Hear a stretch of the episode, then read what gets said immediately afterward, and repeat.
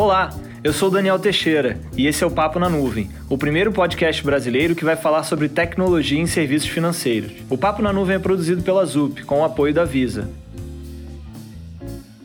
Olá pessoal, está começando mais um episódio do Papo na Nuvem. Hoje a gente vai falar sobre as mudanças e impactos da Lei Geral de Proteção de Dados, a LGPD. Seja muito bem-vindo. Se você está começando a nos ouvir agora, aproveite para seguir o nosso canal nas principais plataformas digitais e aproveite para compartilhar com seus amigos. E hoje a gente vai falar de um tema que está super em pauta, que é a LGPD, prevendo que todos os dados pessoais só podem ser coletados com autorização do usuário, trazendo maior segurança e privacidade para todos nós consumidores. O objetivo da lei é regular as atividades e os dados pessoais. Se a LGPD ainda é uma novidade para você, nesse episódio a gente vai contar com dois especialistas do assunto que vão contar para a gente as transformações e os impactos da LGPD no mundo digital. Bem-vindos, Alberto e Leandro. Bom, a gente está aqui com dois grandes nomes de segurança da informação o Alberto Bastos, que é CEO hoje da Modo CEO e fundador da Model Security Solutions, é um dos maiores especialistas em segurança da informação no Brasil, graduado pela FRJ com MBA na COP, coautor do livro ISO 27001 e 27002, Uma Visão na Prática, Eleito pela Gazeta Mercantil como líder empresarial do setor de TI, ele integra também o Fórum de Líderes Empresariais, é palestrante internacional e membro do conselho do Oval Board.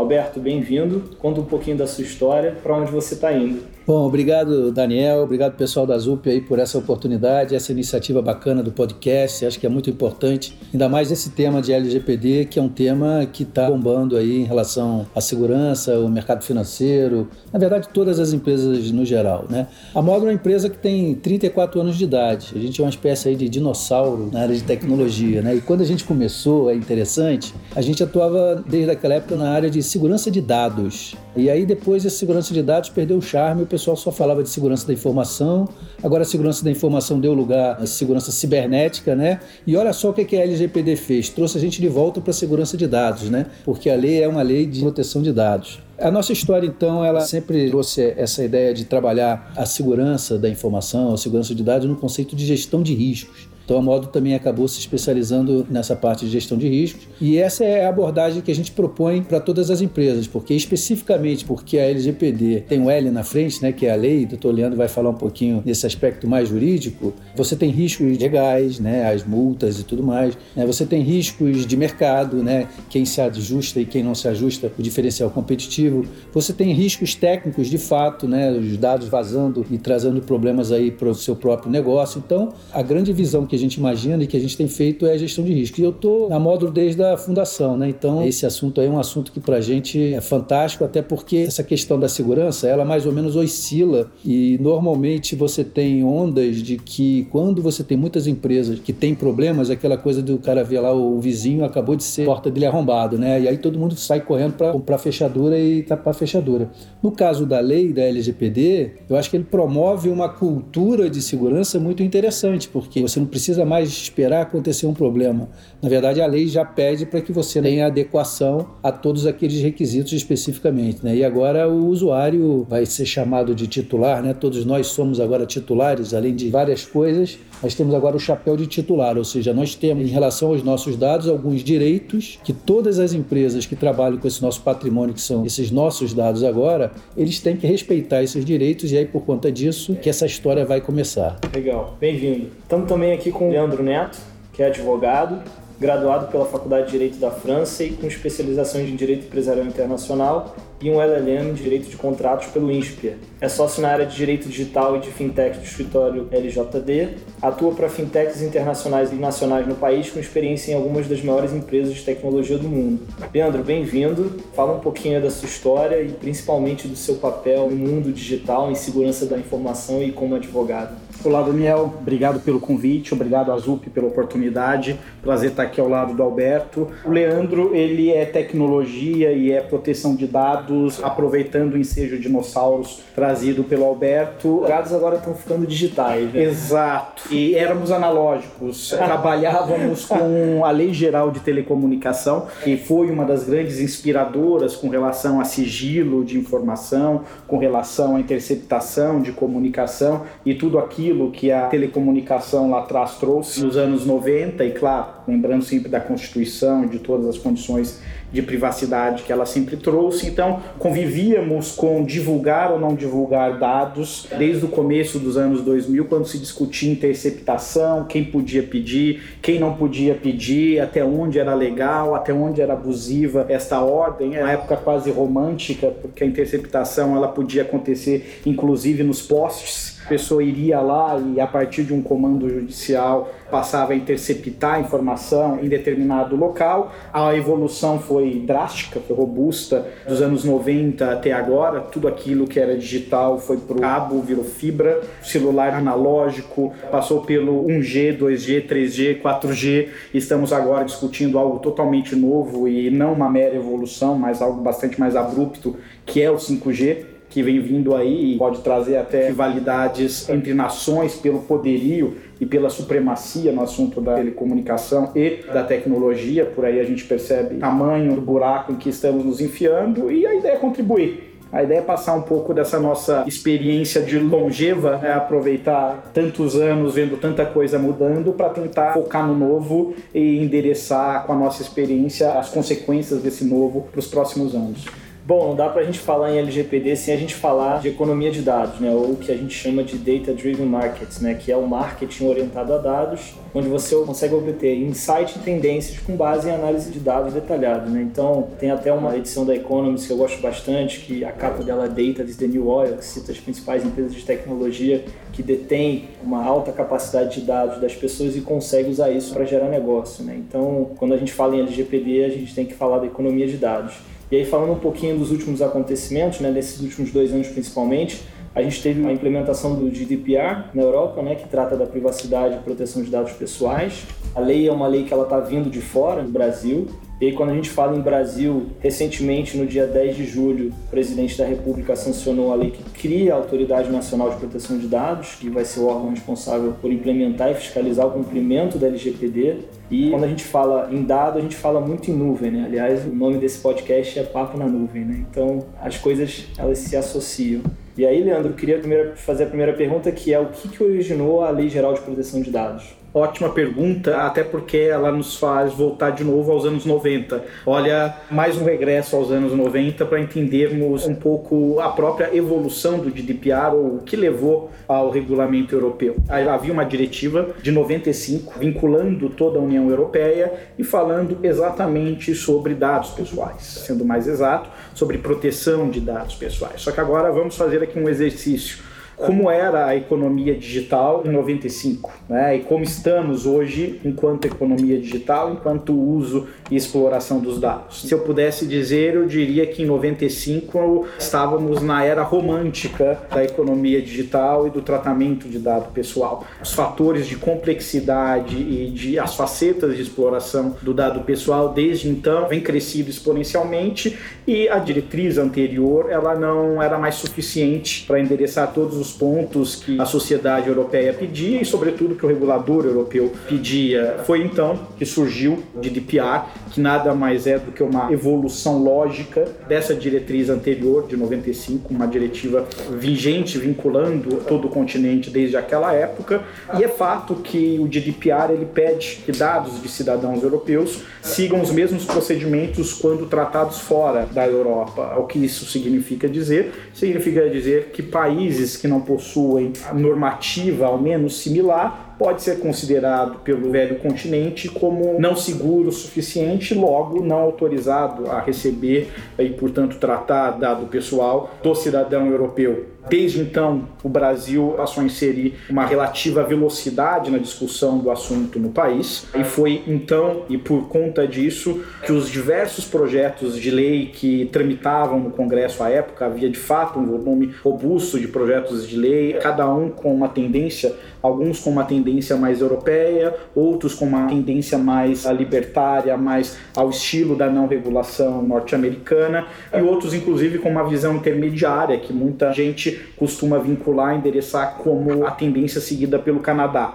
Uma vez havendo projetos endereçando cada um ao seu modo essas três frentes, a sociedade civil como um todo, e claro, o legislador, sobretudo, decidiram que o tema deveria avançar no Congresso e deveria avançar de forma uniforme.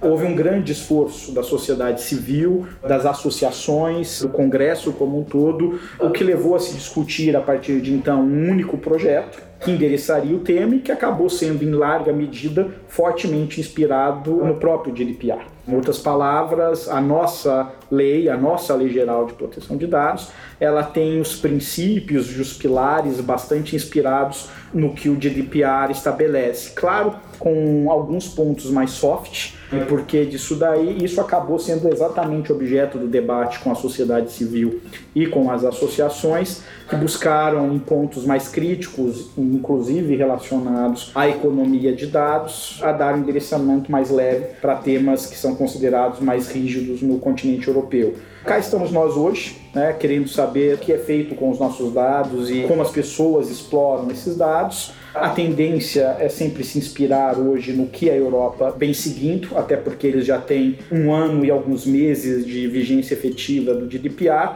Vamos aproveitar a prática deles, trazê-la para cá e, claro, sempre eu gosto muito dessa expressão. Tem um verbo que é quase um neologismo, mas vamos para ele tropicalizar a experiência europeia para nossa realidade, a realidade brasileira e, claro, tentar fazer sempre o melhor. Alberto, queria que você complementasse e falasse um pouquinho também quais que são os maiores impactos para as empresas e principais mudanças que a gente vai poder esperar aí com essa nova lei.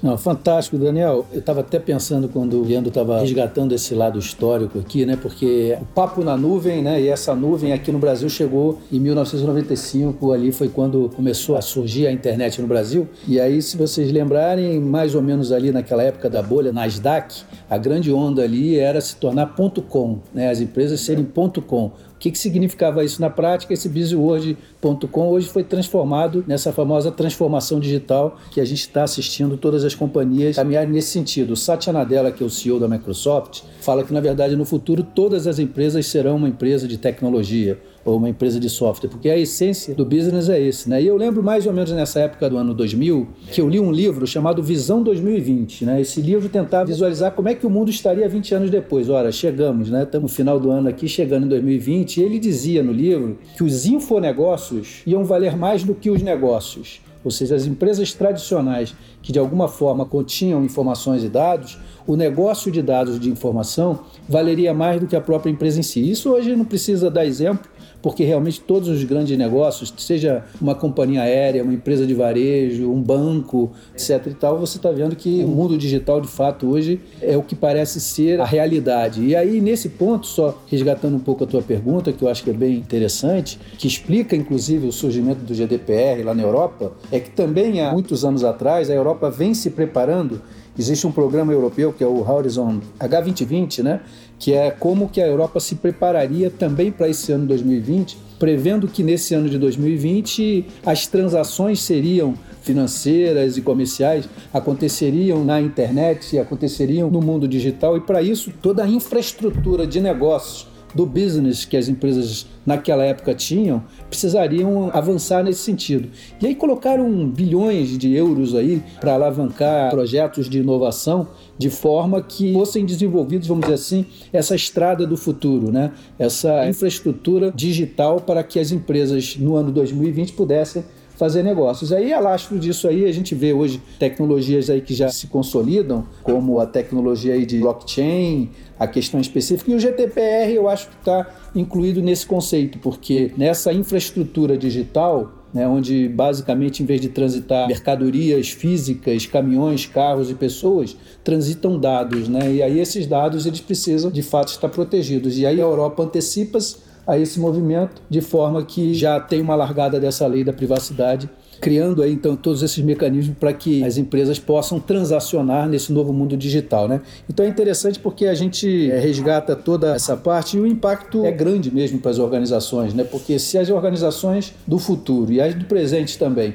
elas vão se tornar cada vez mais digital, é preciso que, em termos de diferencial competitivo, ou mesmo até requisito de negócio, elas estejam seguras, né? Então, resgatando um pouco a, o papo na nuvem, né? É curioso porque nós que trabalhamos com segurança, eu sempre ouvi os clientes preocupados porque eles não poderiam migrar para a nuvem, porque se fossem para a nuvem, os meus dados, não, eu quero os meus dados comigo aqui guardados no meu data center, né? Que é o modelo on-premise que a gente chama, né? Porque aqui comigo eles vão estar seguros. Hoje é totalmente o inverso disso, né? Quer dizer, hoje em dia, para uma organização, por maior que seja, um grande banco, um grande empresa de telecomunicação, ele realmente proteger o seu data center em termos de proteção de dados é um custo muito, muito grande. E eu acho que se você pensar na evolução das startups, dos negócios digitais, seria inviável se você não tivessem as nuvens que a gente chama de public cloud, né? A AWS, o Azure da Microsoft, o Google Cloud, então tem um papel importante também para democratizar negócios, né? Vamos dizer assim. Show, exatamente. E aí, nessa visão, né, se você pegar esses exemplos que você disse, a Amazon, o Google, a própria Microsoft, o investimento de bilhões de dólares que eles fazem em proteção de dados é incomparável com qualquer outra organização que queira ter esse mesmo nível de segurança e proteção. Então, é até interessante porque quando uma empresa, por exemplo, precisava se certificar em ISO 27001 que é a ISO da segurança, né, ela precisava fazer um big investimento para demonstrar para o auditor que o seu data center tinha segurança física, tinha uma série de controles, etc, etc. Hoje esse ambiente na nuvem, né, na hora que você contrata uma nuvem da Amazon ou da Microsoft ou do Google, ele já te mostra uma credencial. A Microsoft tem lá o compliance manager dele que diz: se você já está usando minha nuvem, eu já te dou de 500 requisitos, eu já atendo 300 e pouco. Né? Então é assim. E eu imagino até que a Zup faz um trabalho interessante no sentido de terceirizar esse conceito aí de toda essa proteção não só em relação à segurança das informações em si, mas a aderência ao PCI, que nada mais é também de uma dessas certificações importantes para garantir que a segurança de fato existe. Então, é interessante ver como é que o mundo hoje caminha, né? Quer dizer, na verdade, você tem os building blocks na nuvem e essas peças elas vão se encaixando e os negócios vão se relacionando nesse mundo virtual. Bacana. Entrando um pouquinho mais na LGPD em si, o que vai mudar para as empresas? A gente tem ouvido muito falar da figura do DPO, né, que é o Data Protection Protection Officer. Então, Leandro, o que, que muda em termos de processos que precisam acontecer para as empresas em geral se adequarem a essa lei? Você tocou num ponto bastante interessante que é o do GPO, e aí a gente vai ter, claro, uma série de empresas convivendo em segmentos bastante distintos e diversos e com necessidades e níveis de segurança, por consequência, também distintos. Não é? Quando a gente vai para a LGPD, a gente descobre que o GPO ele não existe. Poxa, agora veio uma interrogação. Como assim o DPO não existe na LGPD? Não com este nome. O que existe lá é o encarregado. A legislação vai lá e vai falar que a empresa deve possuir um encarregado que responderá perante a sociedade, perante a autoridade, inclusive interna corporis, quando o assunto for tratamento de dados. E quem será este encarregado ou DPO? Ele necessariamente precisa ter uma vertical própria. Vamos imaginar aí o universo de fintechs, né? vamos imaginar aí o universo de empresas nascentes ele realmente precisa ter uma vertical própria destinada única e tão somente e exclusivamente ao universo de segurança e tratamento de dados pessoais? A resposta é sempre dependerá. Dependerá do que? Dependerá da complexidade da operação, dependerá do porte da empresa, dependerá de uma série de fatores que a própria autoridade nacional levará em conta em suas fiscalizações e que permitirão, eventualmente, que um diretor de TI ou que um diretor jurídico ou que um diretor de compliance, de repente, e a depender do segmento da empresa, vamos imaginar uma empresa que não tenha na atividade coração dela o tratamento do dado pessoal e que seja, vou usar aqui um exemplo bastante aplicável ao país, que seja uma empresa agrícola. De repente, um diretor de RH pode ser considerado este tal encarregado. Então a empresa ela terá necessariamente um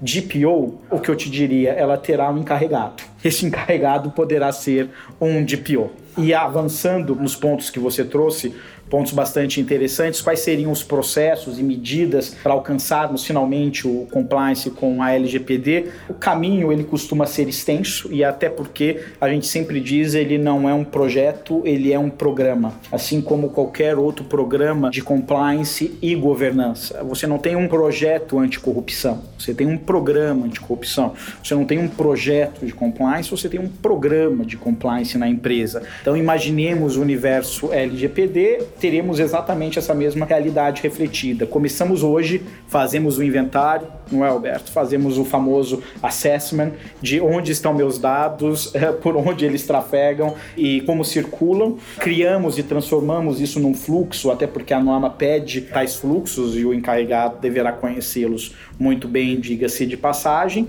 Identificamos onde estão as não conformidades com a LGPD e finalmente nos ajustamos à não conformidade quando o assunto é LGPD para então avançarmos e aí sim com o programa já implementado e com os riscos bem endereçados e sobretudo bem gerenciados para convivermos com essa nova realidade. Legal, eu queria até adiantar um tema. Você citou aí as fintechs, até as pequenas empresas, startups. Você vê que existe algum tipo de incentivo do governo para essas empresas menores ou empresas que estão nascendo a se adequarem à LGPD? Na verdade, não há. O que há são incentivos indiretos à inovação e, de repente, a partir do momento que entendemos inovação, possíveis caminhos para se criar novas soluções, plataformas, etc., talvez esse seja um incentivo indireto, mas incentivo direto não não há. Eu em um evento logo após a promulgação da LGPD, eu brinquei porque lá havia uma plateia bastante grande de exatamente fintechs e startups. Brinquei que havia uma grande chance de surgir uma nova modalidade de investidor anjo, o investidor anjo de adequação à LGPD. É, você, você teria aí empresas com maturidade nesse assunto e com capacidade de consultoria nesse assunto, trocando por participação na empresa uma eventual adequação dessa empresa nascente a esta nova realidade. O fato é que a norma ela considerará, inclusive, o próprio momento em que essa empresa, em que essa fintech ou qualquer outra startup se encontre.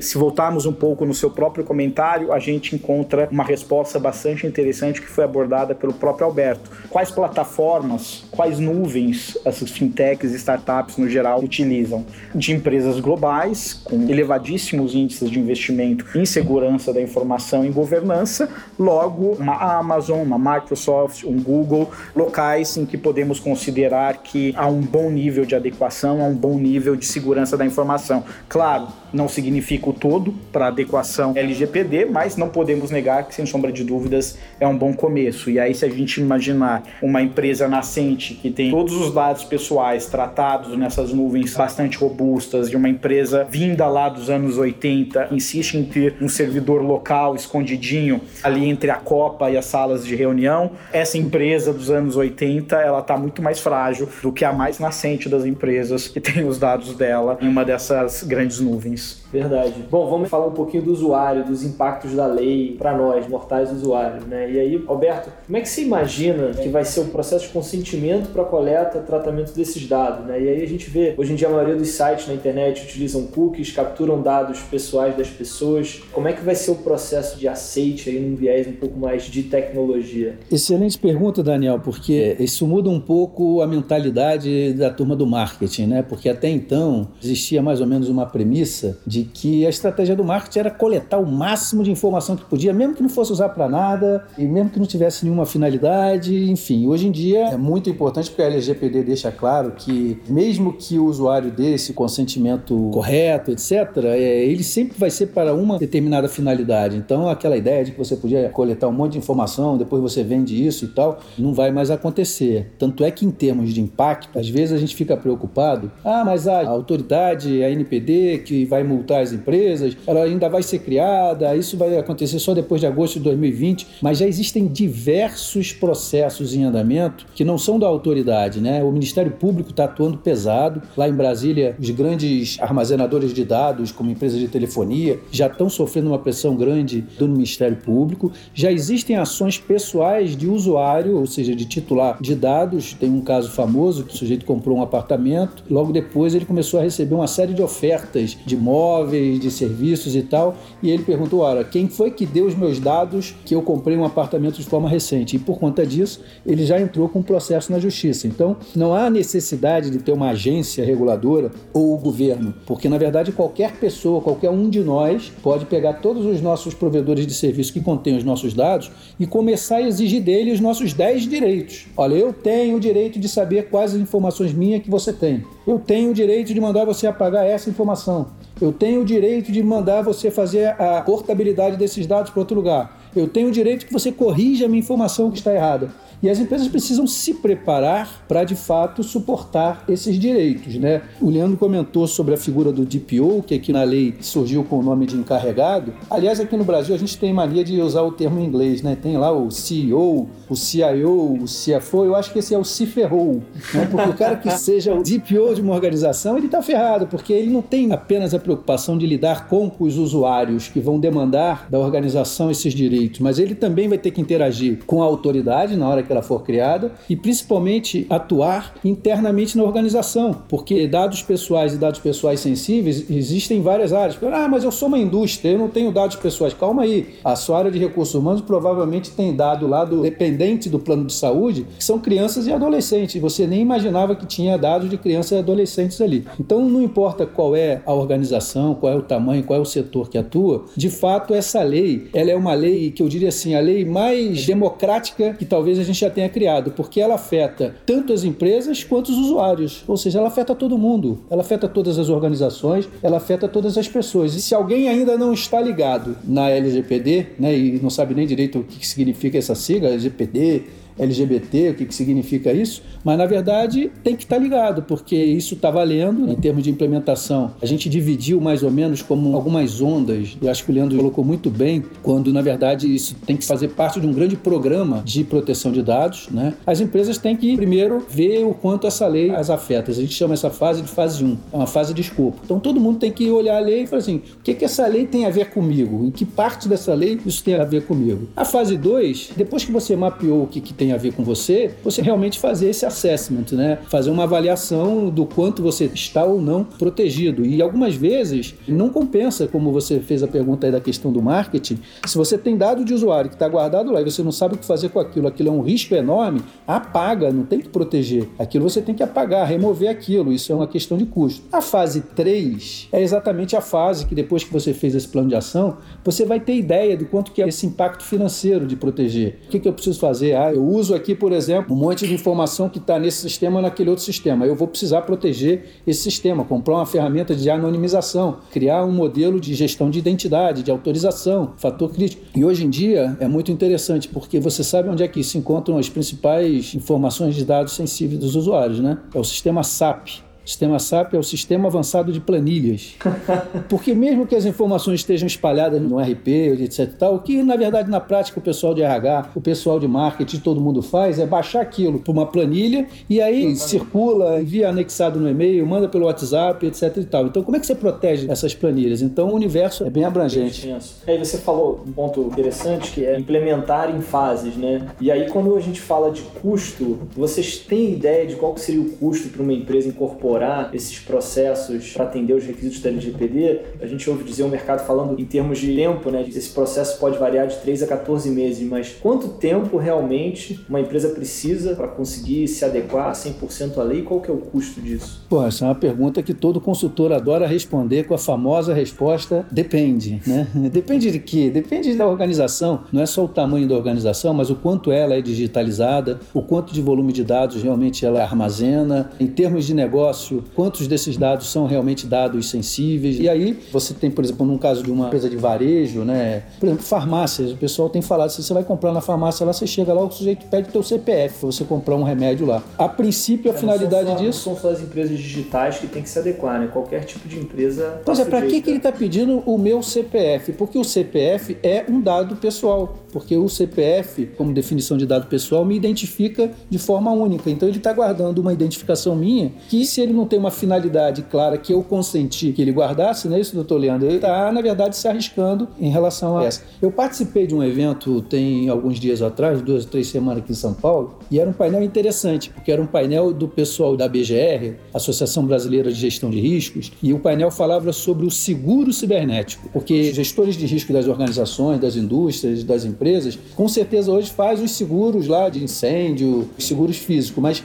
e o seguro cibernético, né? Então hoje tem o ransomware, tem uma série de problemas e agora a LGPD aporta aí para trazer multas e sanções, né? Será que a empresa está preparada para suportar os prejuízos que eventualmente ela possa ter? E aí nesse caso já existe o seguro cibernético em termos de custo. Uma resposta objetiva que o pessoal me disse na palestra, no workshop, é que normalmente o seguro cibernético custaria de 1 a 2% do valor a ser protegido. Ok? Então, se supostamente você vai proteger um negócio de um milhão, esse seguro custaria 10 mil reais. Agora, é claro que para fazer o seguro, você tem que ter feito o seu trabalho de casa. Ninguém vai fazer um seguro de incêndio se você está cheio de fio desencapado, não tem extintor, está cheio de risco. Então, primeiro você faz um trabalho de proteção e aí em seguida você faz o seguro, inclusive porque o seu seguro vai ficar até mais barato. Legal. Bom, vamos falar um pouquinho, Leandro, e aí você, como advogado atuante aí no setor financeiro, vamos falar um pouquinho do impacto para as empresas do setor financeiro. Então, como é que você vê a LGPD impactando diretamente aí tanto grandes instituições financeiras como as próprias fintechs?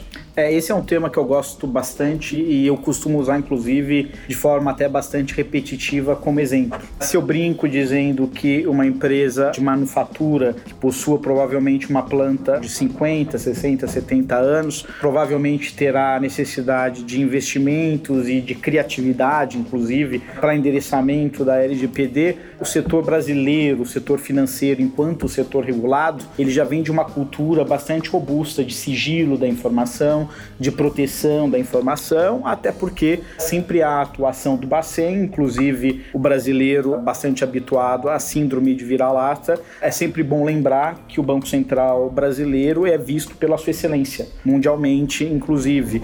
Talvez porque o Brasil passou por estresses financeiros bastante grandes, com hiperinflação e vários outros elementos que criaram ferramentas de tecnologia bastante robustas para administrar esse segmento, mas o fato é a cultura da proteção de dados não é algo nada novo para bancos e quaisquer outras instituições financeiras ou vinculadas a esse segmento. E tanto isso é verdade, eu gosto muito também deste exemplo, é que assim que houve a consulta pública que viria a regular as sociedades de crédito direto e as sociedades de empréstimo entre pessoas, no mesmo momento e no mesmo ato houve também a abertura de uma consulta pública relacionada exatamente à proteção de dados para o sistema sistema financeiro.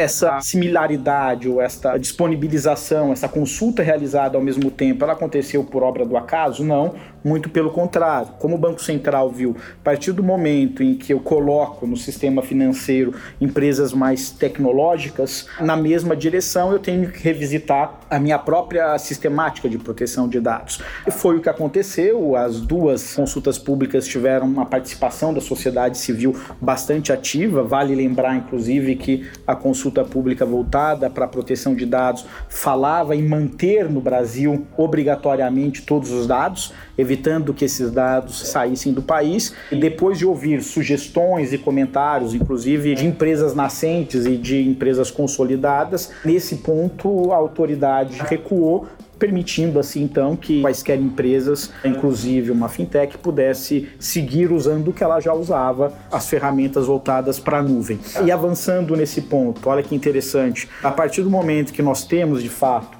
as duas consultas públicas foram convertidas em resolução pelo Conselho Monetário Nacional e desde então a gente tem uma resolução voltada exatamente para a proteção de dados, é exatamente nessa resolução, na 50581, que nós vamos encontrar respostas sobre o que eu faço caso aconteça um vazamento de dados, quais os procedimentos que eu devo adotar em caso de vazamento de dados, quais as métricas e processos internos que eu devo adotar qual é a política, inclusive, destinada à proteção de dados interna corpórea. Essa resolução ela traz uma série de informações, esse é o ponto interessante, que vem, na verdade, trazer uma camada de adequação quando o tema é proteção de dados. No sistema financeiro, como já há uma cultura, a gente não vê na LGPD algo totalmente disruptivo, algo fortemente impactante, pelo simples fato de que o sistema financeiro já tinha isso daí no seu DNA, já tinha a cultura da proteção de dados no seu DNA, e como todo mundo sempre fala do famoso data privacy by design, o fato é que o sistema financeiro já brinca com esse data privacy by design uh, de há algum tempo. Então, de novo, a gente tem mais uma acomodação do que uma medida abrupta. Com relação às empresas nascentes, eu, no lugar delas, me inspiraria fortemente já na resolução, né, que seria boa parte do caminho a ser seguido. Outro ponto interessante para as fintechs e empresas que de alguma forma se relacionam com o sistema financeiro é conseguir garantir o cumprimento à LGPD, até porque fatalmente isso será objeto de auditorias, de fiscalização e de questionamento, seja pelos usuários, seja pela própria autoridade, e aí a gente vê inclusive um possível, eu não gosto de dizer conflito, mas complementação de competência entre o próprio Bacen e a própria autoridade nacional. Você falou um pouco sobre das grandes e das pequenas instituições, as instituições que estão nascendo, né? E aí uma dúvida importante é que quando a LGPD entrar em vigor, o cliente também vai poder exercer o direito de oposição, né? Então, acho que isso tem muito a ver com a história do, da experiência do cliente, a transparência. Você acha que isso vai ter um impacto direto nas grandes instituições em termos de que elas vão ter que se tornar mais transparentes? É, eu acho que esse é o caminho até quando a gente para para pensar em uma consulta que está aí acontecendo no momento que é a consulta pública destinada ao Open Banking. Quando a gente vê um banco central, uma autoridade reguladora, dizendo que quer incentivar a concorrência por meio do acesso ao dado, olha que interessante, a gente vê exatamente que o direito de acesso aos dados e de dizer o que deve ser feito com esse dado cresceu e hoje voltou para as mãos do próprio titular desse dado. Aí é claro, e aí pensando no futuro, dois, três, cinco anos depois da implementação da LGPD Ora, isso é um salvo-conduto para que o usuário possa se opor a todo tipo de tratamento de dados ou para que ele possa solicitar a exclusão de todos os dados a qualquer momento? Claro que não. A resposta é um grande e retumbante não, porque eh, sempre que há uma obrigação legal por trás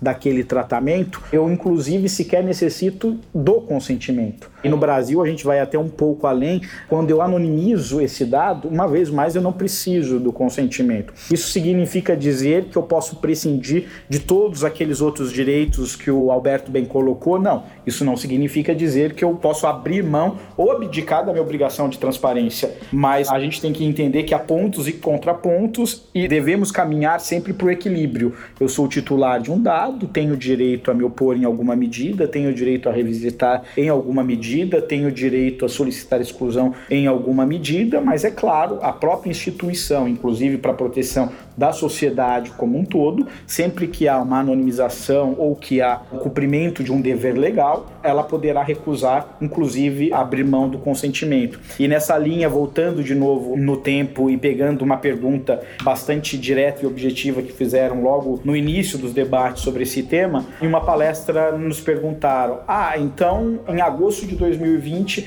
eu posso ir até a Receita Federal e pedir que todos os meus dados e todas as declarações anteriores anteriores sejam apagados. De novo, a resposta é um retumbante não. Até porque imaginemos o tamanho dessa fila, caso de fato isso fosse possível. O fato é que sempre que houver um mandamento normativo dizendo o dado deve ser mantido, o dado deve ser preservado para cumprir essa ou aquela disposição, isso fatalmente vai acontecer. Alberto, você acha que existe algum tipo de diferencial competitivo para as empresas que se anteciparem ao cumprimento da LGPD?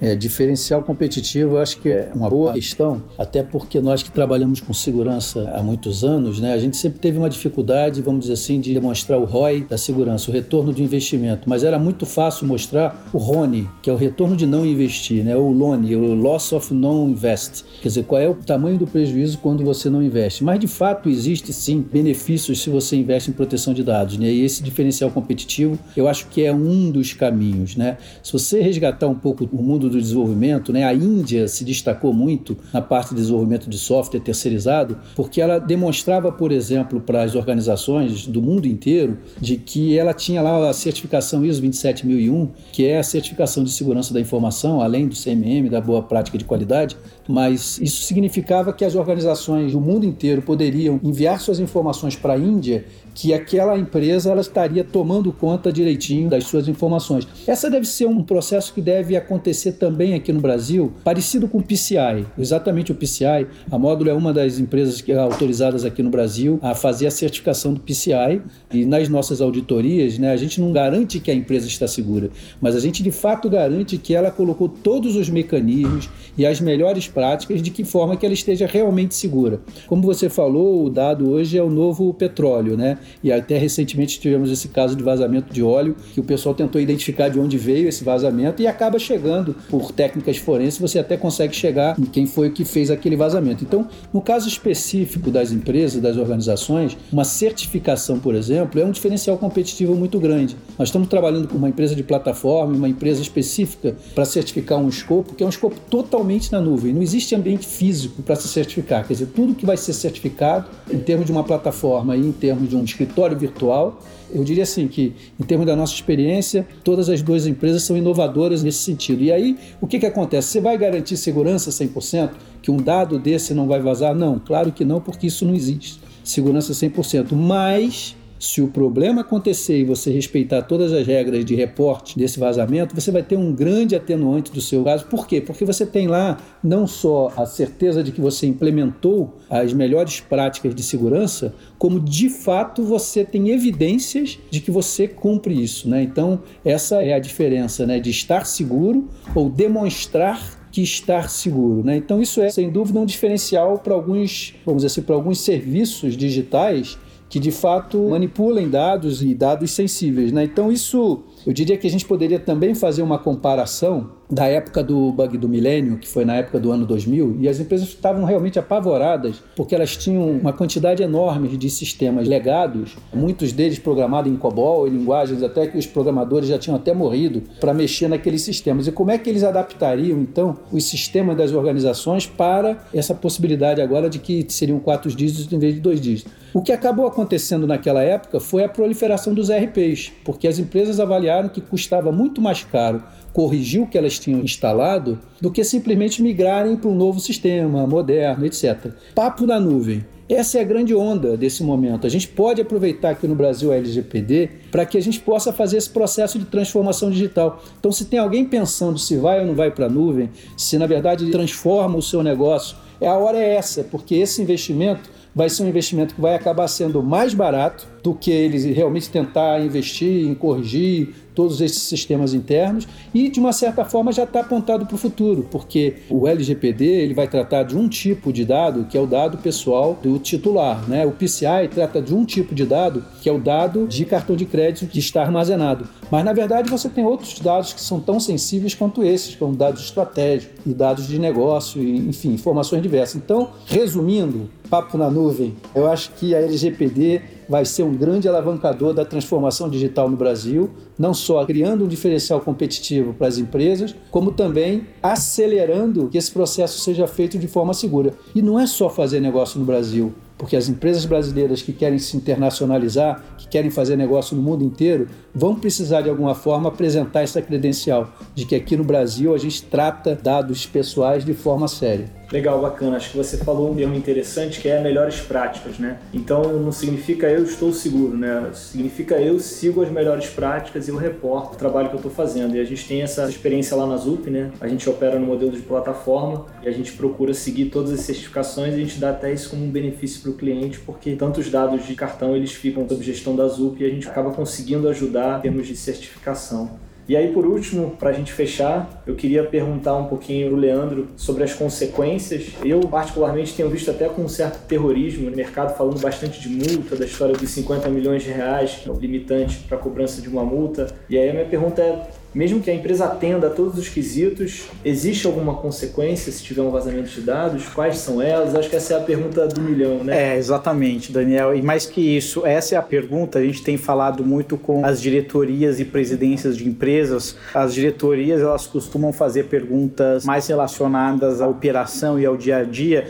e as presidências apresentam como primeira pergunta exatamente esta: se eu fizer tudo o que eu preciso fazer, o que acontece comigo se der ruim? E a resposta resposta ela é bastante interessante porque a LGPD ela traz o que a gente chama no universo jurídico de responsabilidade objetiva. E o que isso significa dizer? Significa dizer que a autoridade, seja ela quem for, ela não analisará se você agiu com culpa, se você agiu de forma intencional ou não com relação a esse vazamento de dados. Ela vai analisar objetivamente o fato. Houve o vazamento. E a partir disso daí a gente terá o desdobramento de uma série de medidas e responsabilidades. Qual é o grande ponto? E aí, de novo, buscando inspiração em modelos anteriores com relação à responsabilidade objetiva. A gente sabe que, para fins de responsabilidade objetiva, se eu conseguir demonstrar que o vazamento ou que o descumprimento de um mandamento legal da LGPD aconteceu por culpa exclusiva de terceiro, eu consigo me desobrigar. Então, olha que interessante. Se eu adotei todas as medidas, se os meus fornecedores, que a norma vai lá chamar de operadores, seguiram de mesma forma os melhores padrões e as melhores práticas,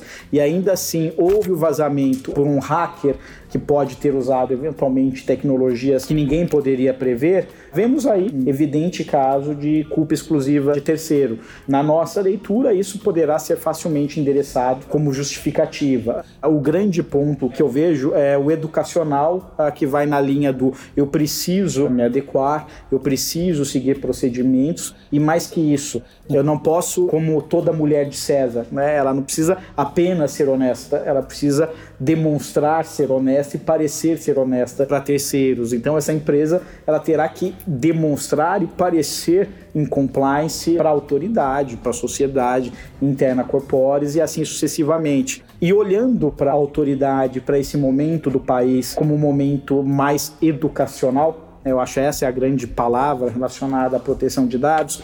Eu quero acreditar que, se demonstrado que houve boas medidas e que a empresa de fato se preocupa endereçou como deveria endereçar dentro do seu segmento aquelas regras estabelecidas pela LGPD, poderemos estar de repente diante de uma mera advertência mediante uma mera sugestão ou recomendação de implementação de novas medidas. Porque, claro, a ideia não é convencer pelo terrorismo, mas é convencer pela educação e pela cultura. E se no que depender de mim, com certeza esse é o caminho e, na verdade, esse é o espírito que eu sempre tento passar. A gente bem sabe os impactos que uma empresa tem por conta do vazamento de dados e por mais que muita gente tente fazer terrorismo com valores de multa e tudo mais, eu acredito que o maior impacto ele é sobretudo reputacional reputacional. Então, se preocupar com o reputacional e focar, na verdade, na transparência e tantas outras palavras que nós aí mencionamos ao longo desses quase 60 minutos, aí eu creio que esse seja o caminho, tá? Vamos focar menos no medo da multa de 50 milhões e mais na obrigação e no dever de transparência.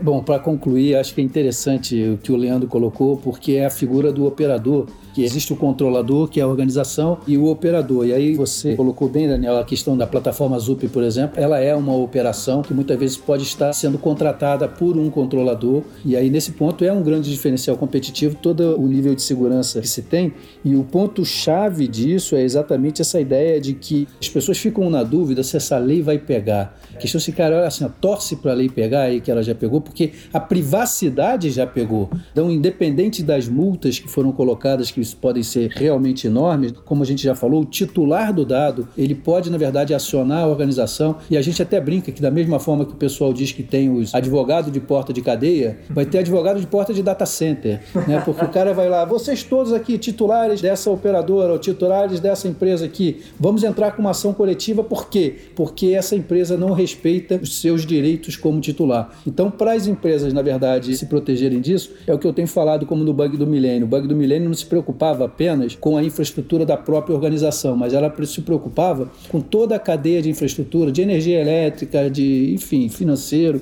E aí, nesse ponto, é que a gente percebe que a LGPD, além de essa grande oportunidade para alavancar e acelerar a transformação digital no Brasil, ela também é uma grande oportunidade para fazer as parcerias, criar um grande ecossistema de soluções aqui no Brasil que possam ser exportadas para o mundo inteiro, que tenham a LGPD como diferencial competitivo. Legal, bacana. Acho que o mais importante é a gente estimular as empresas a seguirem a lei, porque no fim das contas a lei foi feita para proteger a todo mundo, né? No final do dia todos somos usuários. E a lei foi feita para o cidadão, né? E a economia de dados ela não vai retroceder. Alberto e Leandro, obrigado pelo obrigado, tempo de vocês. Obrigado, agradecemos para bater esse papo. Super rico e na nuvem, né? Porque no fim das contas eu vou ter que solicitar o consentimento de vocês para usar esse conteúdo e ele vai estar disponível na nuvem. Então, obrigado. Obrigado. Espero que aproveitem.